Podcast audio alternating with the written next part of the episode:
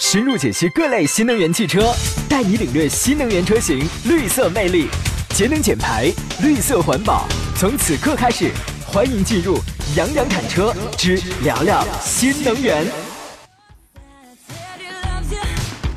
好了，诸位，每周三的最后一小节啊，就是杨侃车之聊聊新能源。我们的目的啊，是在于每周呢，尽可能给大家来说说这个新能源汽车的一些个大面上的东西啊，呃，或者每周给你带来一款这个新的产品啊，解析给各位。因为这个现在毋庸置疑，已经是一个大的趋势了啊。本周我们要说的是比亚迪宋的 DM 这款车，厂商的指导价是二十一万五千九到二十四万五千九啊，补贴以后的价格大概是十六万十六万九到十九万九了这么一个呃价格区间。刚才节目一开始我就说了，我对于 DM 的这个概述呢，我的我对它的总结就是零到一百的加速时间四点四点九秒，对吧？双电机，全时四驱，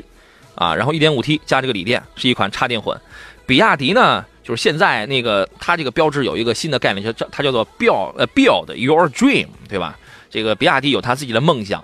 呃，它确实是现在全球唯一一家同时在掌握这个新能源电池的呃新能源汽车的这个电池、电机、电控，还有充电配套、整车制造这些核心技术的。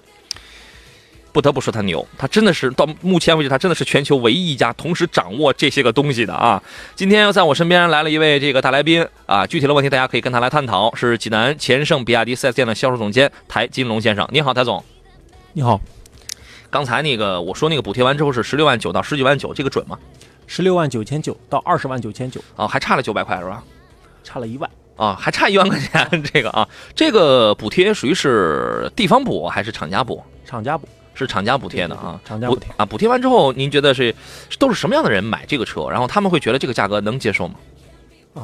这个首先 DM 这款车型就是在我们终端销售的时候，这个、呃大概就是两部分人群，第嗯啊一肯定是换购人群，增购的啊就是增购的啊，嗯第一次购买的也有，但是占的比例非常低。嗯啊，第二个的就是这个呃呃，基本上都是呃已婚的，嗯，台总，您离话筒您稍微近一点稍等啊。啊，那这个大多数都是呃这个已婚的，或者为什么是得是已婚的呢？有孩子的哦，啊？可能就是他这个用车需求更理性。嗯啊，更理性的人才会选择这个 DM 这款车。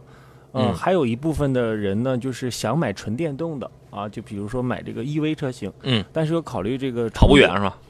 呃，怕充跑不电远问 题，对，害怕跑不远。所以说这个车呢，解决了他这嗯个既想买新能源，然后对还这个担心充电的问题的一个问题。对，您您您刚才所指的那个那个新能源，其实就是纯电动啊，既想买纯电动，还有担心它这个充电比较麻烦，还有跑不远的问题。对啊，这个我我们说现在买一个插电混也好，买一个油电混也好，其实它一个很大的一个优点是什么呢？它第一，我降低排放了。我确实减轻污染，降低排放了嗯，我也省了钱了。第二一点，它保证了，它保持了，就是咱们这代人啊，我们这一代人对于传统燃油车那种驾驶感受，啊，因为很多人其实我初步我拿上一个电动车，我还是有点不太自信的嘛。对于它的这个充电，对于它的续航里程啊，比亚迪呢，它之前推那个这个宋 DM，它它是继唐之后又一款五四二战略的一个车型啊。这个五四二分别代表什么？你给我们来解释一下好吗？这个比亚迪呢推出了是五四二的战略，还有一个就是四大颠覆啊，四大颠覆里边儿其中就包含了五四二。嗯，啊五呢就是从零到一百公里加速呢是五秒以内，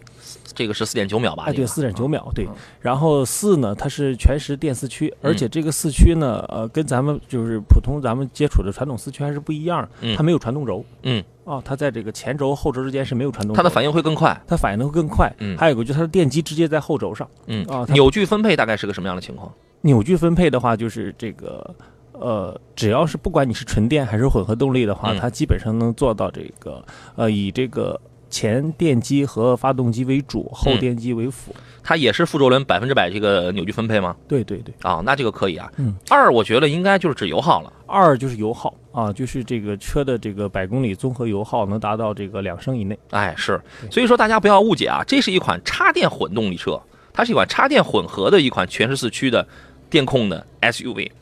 就是说，不是说你那个不加油，这个车设计挺有意思的，左侧是加油，右右侧充电，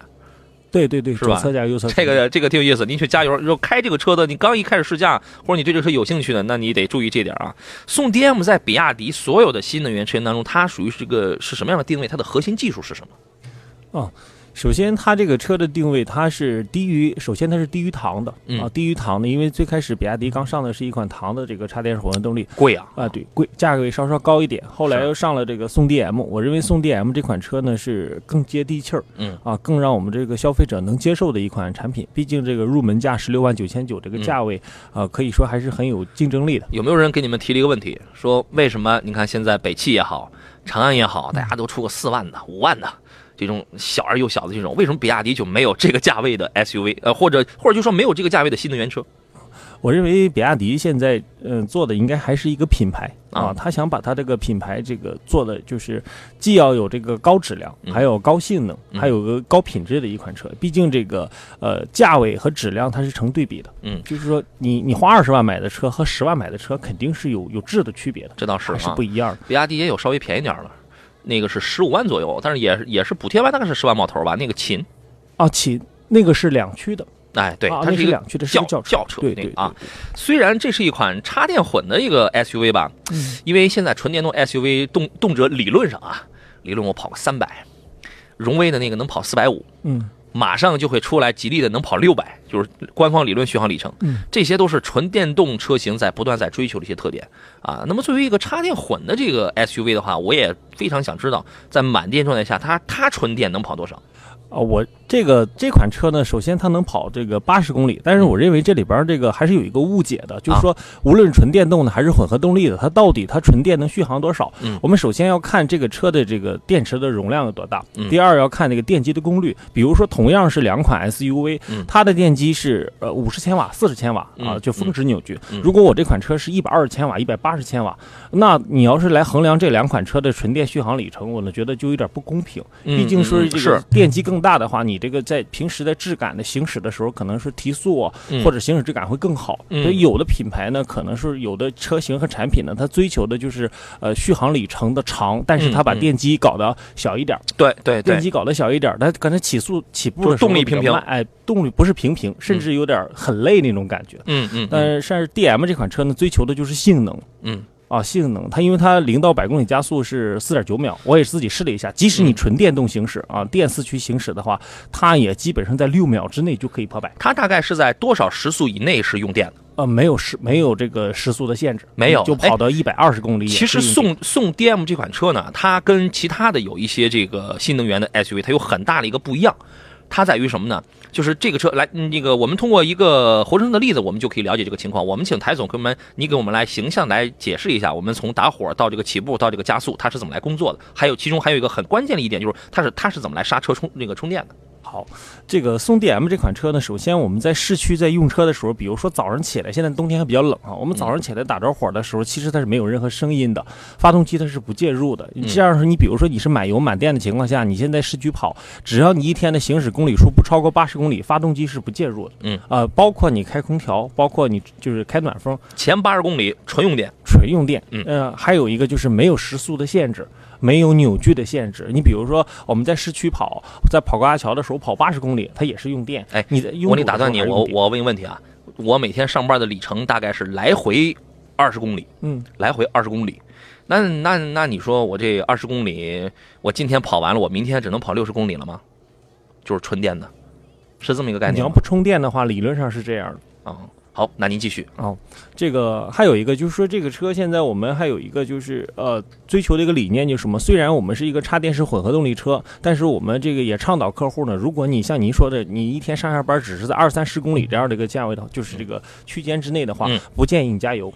啊，不建议你加油嗯，我我得加上，你这万一不行了呢？啊！但是啊油箱也不要加太满，因为毕啊啊啊竟油越多，它重量会越沉嘛。是。啊，它会影响你的续航 能力。然后呢，咱们咱们咱们那个提提速，咱们加着跑，哦继续跑。就是现在，如果要纯电行驶的话，你直接就把油门踏板踏到底就可以嗯了。纯电跑的话，基本上在六秒以内就可以加到这个嗯一百公里，我是可以手动切换的吗？手动切换啊哦，，就是你想用电或者是用混合动力的话，不需要站住，也不需要去呃做什么操作，只需要一键就可以就可以切换，它是有两种切换模式，全靠手动来进行切换。哦手动来切换、啊。就是你如果需要更强的动力的话，你可以直接打开这个这个 HEV 模式，打开混动呃运，还有或者是直接打开运动模式，嗯它直接就可以爆发这个最大的这个七百四十牛米是吧？三百三啊十三千瓦。我听说这个呃那个，然后这个您还没说完，就是你包括它在行驶当中，你在刹车的时候，它这个动能转化其实还会再去充电的。啊，这个这件事儿呢，我还是要再说一下，嗯就是之前的时候，可能我们在就是了解别的车型哈，比如说丰田或雷克萨斯的时候，我们在这个